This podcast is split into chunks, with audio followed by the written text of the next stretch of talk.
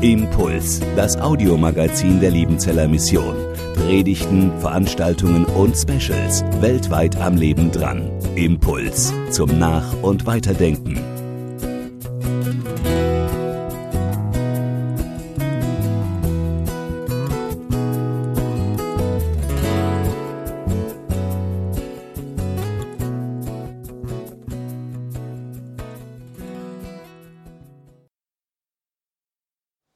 Das waren starke Worte vom biblischen Paul.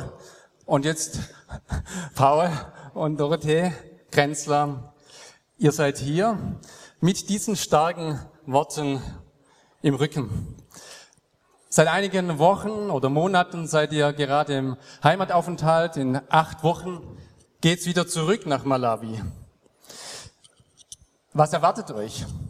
Was wird euch Freude machen, wenn ihr nach vorne blickt oder was macht euch auch Sorgen, wenn ihr an die Abreise in knapp zwei Monaten denkt? Paul. Ja, was uns Freude macht, auf was wir schon gespannt sind. Wir haben ja unser Radio im Tal, auch die Antenne, und haben jetzt äh, vor einiger Zeit die Genehmigung gekriegt, die Antenne auf einem Mast auf dem Berg auf 1100 Meter Höhe anzubringen. Und das heißt, wir können unser Sendegebiet wahrscheinlich verdoppeln. Und das ist natürlich ähm, exciting, weiß nicht auf Deutsch. Aufregend, äh, oder? dass ja das möglich wird. Ähm, das wird unser erstes Projekt sein, wenn wir zurück sind. Da freuen wir uns schon drauf. Also da kommen wir gleich noch näher drauf auf eure Radioarbeit in Malawi. Das ist ja eine ganz spannende Geschichte. Dorothee, wie geht's dir, wenn du so nach vorne denkst? Was ist auch vielleicht ein bisschen die, die Schattenseite oder was macht dir vielleicht auch ein bisschen Sorge oder Kummer? Schwer ist eigentlich nur der Abschied von der Familie. Und dann im Flieger sitzen und zu spüren, dass mit jeder Minute die Distanz größer wird und man sich wahrscheinlich erst wieder einmal im, oder im nächsten Jahr sieht, wenn Corona das zulässt. Ihr habt ja schon wirklich vieles durchgemacht in eurem Leben, auch in eurem Leben als Missionare und habt beides erlebt, die begreiflichen Wege Gottes, aber auch manches, was einfach unbegreiflich war und bis zuletzt auch so blieb. Ihr habt in Afrika gestartet, nicht in Malawi, sondern es war damals Liberia in Westafrika. Nach zwei Jahren musstet ihr schon wieder das Land verlassen aufgrund eines Bürgerkrieges. Wie war das damals für euch? Und wie seht ihr es jetzt vielleicht auch im Rückblick, Dorothee? Im Kriegsgeschehen versteht man gar nichts. Auf einmal werden Leute zu Feinden, die vorher in der Stadt zusammengeklebt haben, ganz friedlich.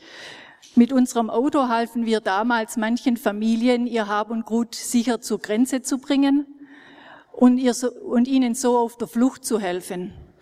Aber eine Stadt leer zu räumen, wo man eigentlich gedacht hat, jetzt nach zwei Jahren, da können wir anfangen, genau den Menschen, die jetzt auf der Flucht sind, die gute Nachricht zu sagen. Das war ganz und gar unbegreiflich.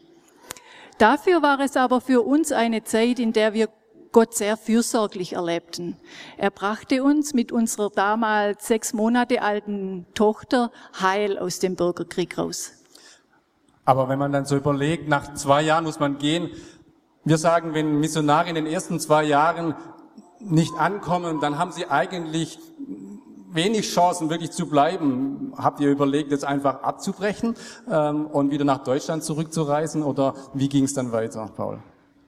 Na, das stand eigentlich für uns nicht so äh, in Frage, ob wir zurückkehren. Wir sind über Guinea ausgereist und das Team in Guinea hat uns gesagt, äh, kommt einfach zu uns. Es ist dieselbe Sprache, die wir in Liberia gelernt hatten. Und von da hat es Sinn gemacht, einfach über der Grenze in Guinea unter demselben äh, Stamm, Volksgruppe weiterzuarbeiten. Und auch was wir gelernt haben, so über afrikanische Kultur, auch ja, über Amerikaner, Chinesen, Australier, hat man alles im Team. War später sicher immer wieder nützlich, da schon mal Erfahrung gemacht zu haben. Und später war dann eben Malawi.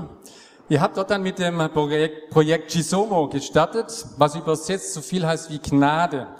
Und dieses Projekt ist bis heute ein Projekt, wo wir, ja, ich sage mal, ein wenig stolz sind, dass es so weiterging und äh, dort viele, viele Menschen zum Segen wurde. Vielleicht kannst du mal ein klein wenig dieses Projekt erklären, um was geht es bei Chisomo, was war da der Gedanke und was sollte erreicht werden? Ja, unsere Partnerkirche in Malawi wollte eine Ausbildung für die vielen Gemeinden, die ohne Haupt- oder ja, ausgebildeten Pastor sind, und da kam eben diese Idee einer dualen Ausbildung, dass man ein Jahr Theologie und Handwerk verbindet, so dass die Leute nachher auch ein bisschen Grundlage haben, um sich was zu verdienen.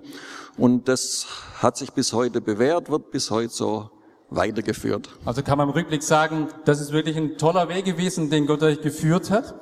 Und trotzdem habt ihr auch in Malawi dann ganz schnell wieder Wege gehen müssen, wo ihr sagt, warum musste das jetzt sein mit eurer Tochter? war ja. was passiert. Ja, genau Dorothee. zwei Jahre, als wir gerade so am Durchstarten waren mit der Bibelschule. Der erste Studentenjahrgang war fast durch und wir, wir haben unsere Aufgaben, so die nächsten Aufgaben und Möglichkeiten eigentlich klar vor Augen gehabt. Auf einmal wie aus dem Nichts kam bösartiger Krebsbefund bei unserer dann sechsjährigen Tochter. Und für uns war das herausgerissen der, äh, der, das, der Ausgang war ja noch gar nicht klar, ob das alles gut wird. Und dann fünf Jahre Afrika schon, fast nur zugebracht mit Sprache lernen. Soll es das jetzt gewesen sein? Da haben wir Gott gar nicht begriffen. Seid ihr dann nach Deutschland äh, zurückgereist oder wie ging es dann weiter? Genau, das war dann in den Sommerferien, sind wir zurück und haben in Tübingen die Sache nochmal untersuchen lassen. Ihr seid dann wieder in Malawi gewesen, dann mal zehn Jahre in Deutschland und Österreich dann tätig gewesen. Und 2016 war dann für euch klar, jetzt geht's noch mal nach Afrika. Damals sah es so aus, als ob Südsudan eine offene Tür wäre. Da hat so vieles gepasst. Was war denn da so, wo ihr sagtet, Mensch, da könnten wir, glaube ich, anfangen?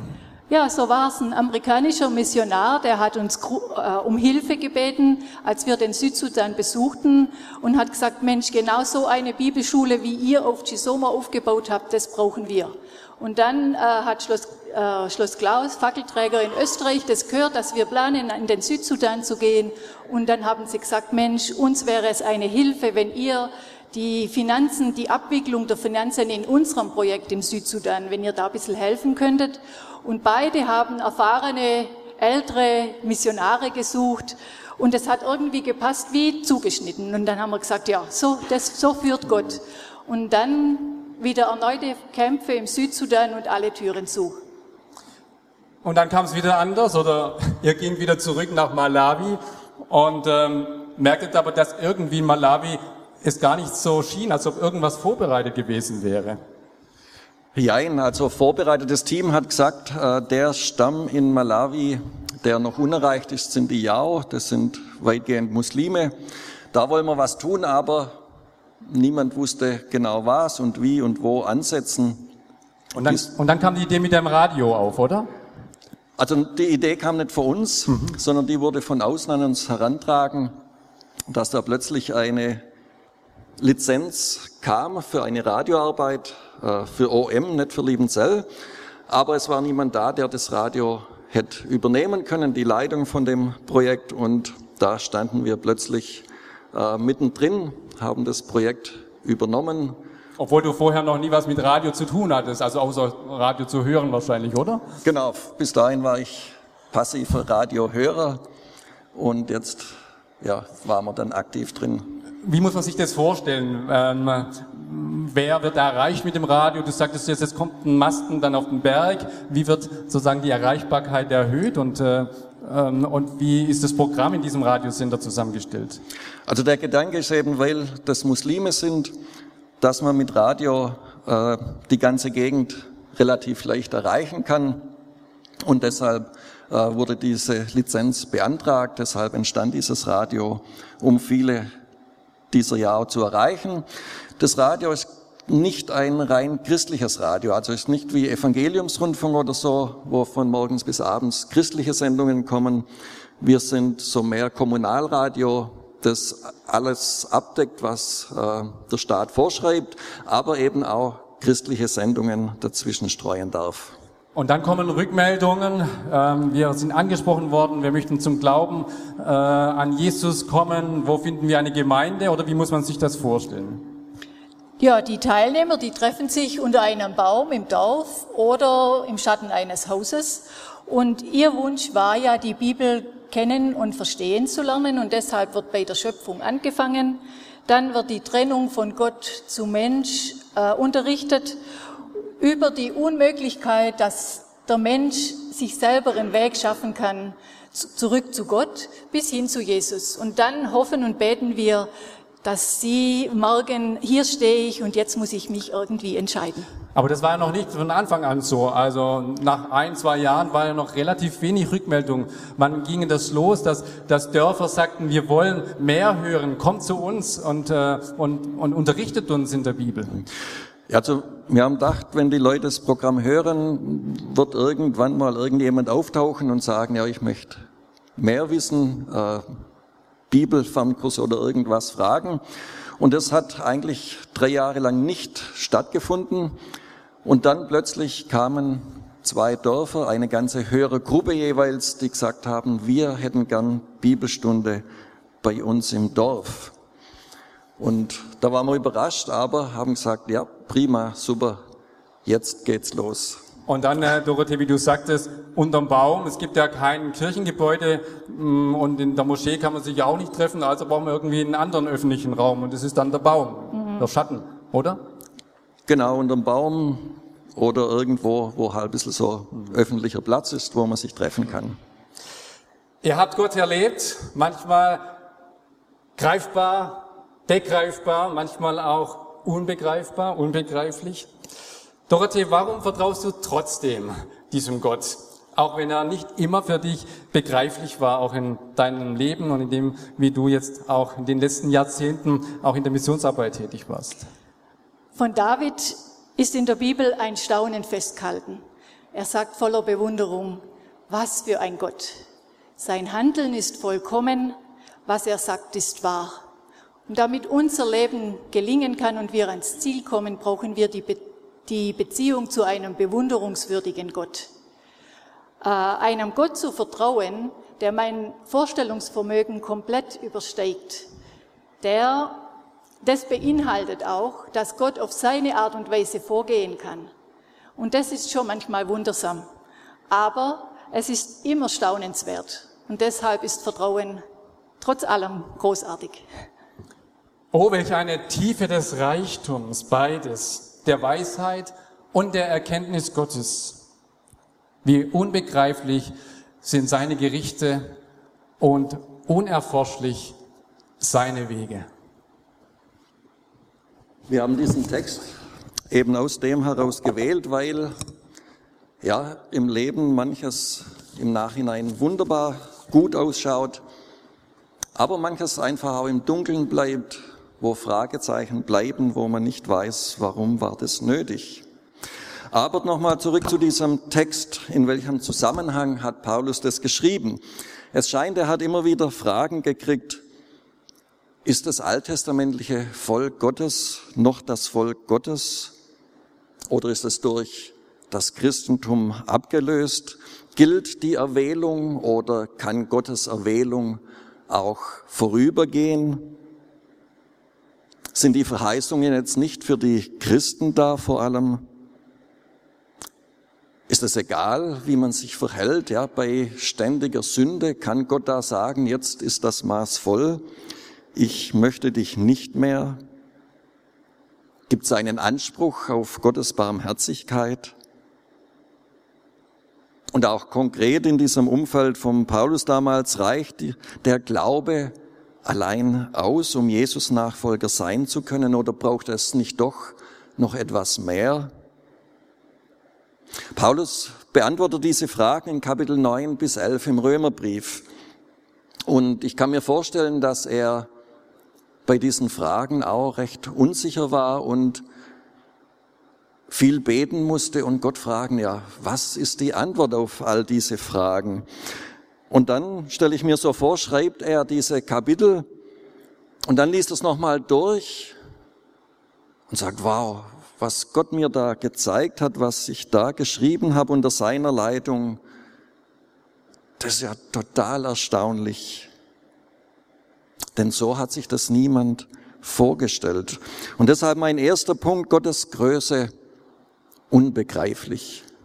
Gottes Größe unbegreiflich. Niemand hat es so erwartet oder voraussehen können, wie Gott die Geschichte mit Israel geführt hätte, wie das mit dem Messias dann sein würde, wenn er kommt. Und wenn wir die Evangelien lesen, dann stößt man ja laufend drauf, wie die Leute sich an Jesus gerieben haben, gestoßen, weil er nicht in die Theologie gepasst hat, die damals üblich war in Israel. Auch schon bei der Geburt, dass der Messias als kleines Kind von einer Frau geboren in diese Welt hineintritt und was er tat dann. Und aus seiner Lehre, ich denke nur an das Gleichnis vom verlorenen Sohn, wo Jesus sagt, der Vater ist wie ein Vater, der dasteht und wartet, bis der verlorene Sohn zurückkommt, der ihn wieder aufnimmt, der ihn wieder Sohn sein lässt, der das gemästete Kalb schlachtet für ihn. Das war harte Kost für seine Zuhörer. Da haben sich sicher viele gefragt, ist das derselbe Gott, von dem Jesus redet, wie wenn unsere Schriftgelehrten predigen?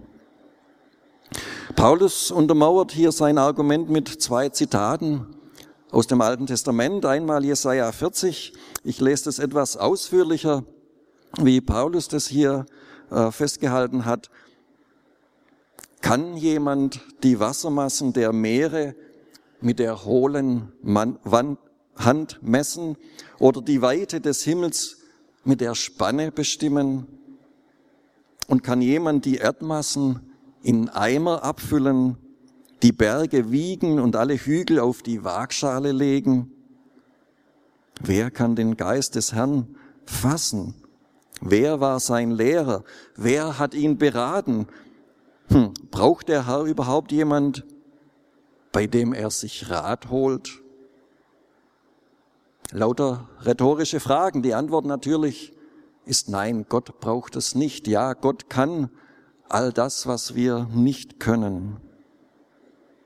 Und auch die Hiobstelle. Wer hat ihm zuvor etwas gegeben, dass Gott es ihm zurückgeben müsste? In anderen Worten, wer bist du eigentlich, dass du Gott Fragen stellen könntest? Ein schwacher Vergleich habe ich überlegt. Ein zweijähriges Kind ist zum ersten Mal dabei bei der Grillparty. Und wer Zweijährige um sich hat, der weiß, die erkunden alles und wollen alles sehen und ertasten, denn so lernen sie die Welt kennen. Und jetzt steht da der heiße Grill und was will das Kind unbedingt? Sehen, was da auf dem Grill ist, anfassen, abtasten. Und alle Eltern sind natürlich darauf bedacht, dass da nichts passiert und ziehen das Kind weg von diesem Grill. Vielleicht hat das Kind schon Erfahrung gemacht mit heiß. Ja, dann begreift es vielleicht, wenn er ihm sagt heiß, ja, geh da nicht hin. Aber wenn nicht, dann kann man voraussehen, dass das Kind ein Geschrei macht, weil es weggezogen wird von dem heißen Grill. Das Kind versteht's nicht. Aber für Erwachsene ist klar, da gibt's nichts mit der Hand zu erkunden, da gibt's nur ein Unglück. Und das ist nur ein kleiner Vergleich, wie viel Gott größer ist und warum er die Dinge versteht, die wir vielleicht nicht verstehen, die wir nicht übersehen können. Warum ist es so wichtig, die Größe Gottes zu erkennen, darüber nachzudenken? Weil es uns hilft, unser Leben richtig einzuordnen. Wenn wir etwas von dieser Herrlichkeit erfassen, in der sich Gott befindet, dann ordnet sich das eine oder andere in unserem Leben von alleine. Da war dieser Pastor, der über Wochen über die Größe, über die Herrlichkeit, über die Liebe Gottes gepredigt hat. Und nach etlichen Wochen geht einer der Ältesten zum Pastor und sagt, du, ist ja toll, dein Thema. Ich finde es auch gut, aber schau doch, die Menschen haben so viele Sorgen und Nöte und Ängste. Du solltest auch mal über diese Dinge predigen, nicht immer nur über Gottes Größe. Und dann nimmt der Pastor einen Zettel und schreibt fünf Namen drauf. Und er drückt diesen Zettel dem Ältesten in die Hand und sagt, geh und besuche diese Gemeindemitglieder. Und dann geht er und besucht diese Menschen und dann erzählen sie ihm, da waren wir kurz vor der Ehescheidung, wir waren kurz vor dem Selbstmord, Depressionen, so viele Probleme. Und was hat uns geholfen? Was war wie ein Fels in der Brandung? Es waren diese Predigten über die Größe, über die Herrlichkeit Gottes. Und so geht er von einem zum anderen und merkt, stimmt, das ist nicht das Problematisieren wenn wir nur über das reden, was wir können oder uns fehlt, sondern dann, wenn wir auf Gott schauen, dass wir dann auch wieder Wege finden, aus den Krisen, die uns betreffen, wieder herauszufinden. Und das möchte ich heute auch. Der Chef hat gesagt, ich habe nur zehn Minuten, deshalb kann ich es nicht ausführlich ausführen, aber einfach dieses Staunen des Paulus Oh, welch eine Tiefe des Reichtums, beides der Weisheit und der Erkenntnis Gottes. Ja, wie unbegreiflich sein Handeln, unerforschlich seine Wege. Gott ist so viel größer, als wir es sind. Und deshalb ist es gut, ihm zu vertrauen, auch im Wissen, er ist uns in Liebe und Güte zugewandt. Oder wie wir im Segen immer wieder erbitten, dass sein Gesicht uns freundlich zugewandt ist. Und das ist es, das hat er uns zugesagt. Zweitens, wie Gott mit Menschen handelt. Begreiflich, aber oft genug auch unbegreiflich. Da war dieser junge Mann, der auf eine längere Bergtour sich aufgemacht hat. Er hat Verpflegung für paar Tage mit dabei gehabt und dann hat er sich völlig verirrt in den Bergen. Und dann muss da irgendwann, werden die Lebensmittel, das Wasser ausgehen. Und wenn ich nicht rechtzeitig den Weg wieder finde, dann bin ich verloren. Und dann hat er zu Gott geschrien und er hat wieder herausgefunden. Und da wurde aus dem Unglück das Glück, Jesus gefunden zu haben in dieser Not. Ja, und in solchen Beispielen, da versteht man, ja, Gott handelt manchmal schwierig, aber es wird uns zum Segen und dann ist man dankbar dafür. Aber oft genug bleibt es auch im Dunkeln. Die Geschichte, die wir schon angerissen haben von Hiob. Natürlich, wenn man die Geschichte zu Ende liest, sieht man, welche Absicht Gott dahinter hatte. Ist manches verständlich an der Geschichte? Und trotzdem, wenn man mal die Toten zählt, die bei dieser Sache entstanden sind, ich verstehe das ehrlich gesagt nicht, warum das so sein musste. Warum Gott dem Teufel da so viel Freiraum gab, mit Hiob so zu verfahren, wie es da berichtet wird. Oder wie äh, gesagt, als unsere Tochter mit sechs plötzlich Krebs hatte, das habe ich nicht verstanden, warum das sein musste. Auch jetzt im Nachhinein, sie ist geheilt, dafür danken wir Gott, aber warum das sein musste, ich weiß es nicht. Und ich kenne viele Menschen, ja, die über Jahre durch schweres Gelände geführt werden, wo ich mich frage, Gott, kann man nicht auch manche Dinge einfacher lernen? Muss es sich über Jahre hinziehen? Geht's nicht auch leichter? Kann man geistlich nicht auch wachsen mit weniger Lasten? Manches bleibt unbegreiflich, anderes wird am Ende des Tages auch begreiflich. Und darum noch der dritte Punkt, wenn Gottes Handeln greifbar wird. Wenn es also nicht nur begreiflich ist, sondern wenn man merkt, ja, da hat Gott etwas getan, ganz konkret im Leben, wie unsere Hanne dann, als wir nach Deutschland sind, um das in Tübingen nochmal untersuchen zu lassen, dass die gesagt haben, wir finden nichts mehr, das ist alles weg. Oder am Höhepunkt, etwa so um 2000 Höhepunkt der AIDS-Krise in Afrika, in Malawi, viele unserer Freunde, Bekannten, auch Mitarbeiter waren betroffen. Und wenn da so jemand ja sichtbar gezeichnet ist von der Krankheit und man weiß, es dauert nicht mehr allzu lange, was kann man da noch sagen, wenn die Lebensspanne offensichtlich abgekürzt wurde? Und das Schöne war dann immer wieder, dass auch bei Einzelnen die Ermutigung durch Gottes Wort so fest war, dass sie sagen, ja, ich kann, um mit Psalm 23 zu reden, ich kann durch das finstere Tal gehen, ich weiß nicht, wo ich rauskomme, aber ich weiß, dass Gott bei mir ist, dass wo immer es endet, dass es auch ein Neuanfang sein wird. Oder auch die letzten fünf Jahre mit diesem Radio, ja, wo wir ja so handgreiflich gemerkt haben, wie Gott hier Dinge zusammenfügt, wie Gott hier Dinge getan haben möchte. Und dann merkt man etwas von diesem, was Paulus sagt, wie unbegreiflich ist Gott in seiner Größe, wie unfassbar seine Weisheit, unerforschlich seine Wege, und doch kümmert er sich um uns und seine Liebe wird greifbar. Gottes Größe, unbegreiflich. Gottes Handeln, manchmal begreiflich, manchmal auch nicht.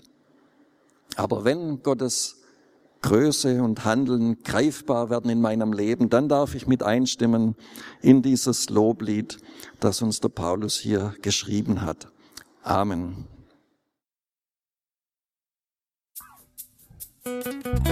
Impuls ist eine Produktion der Liebenzeller Mission. Haben Sie Fragen?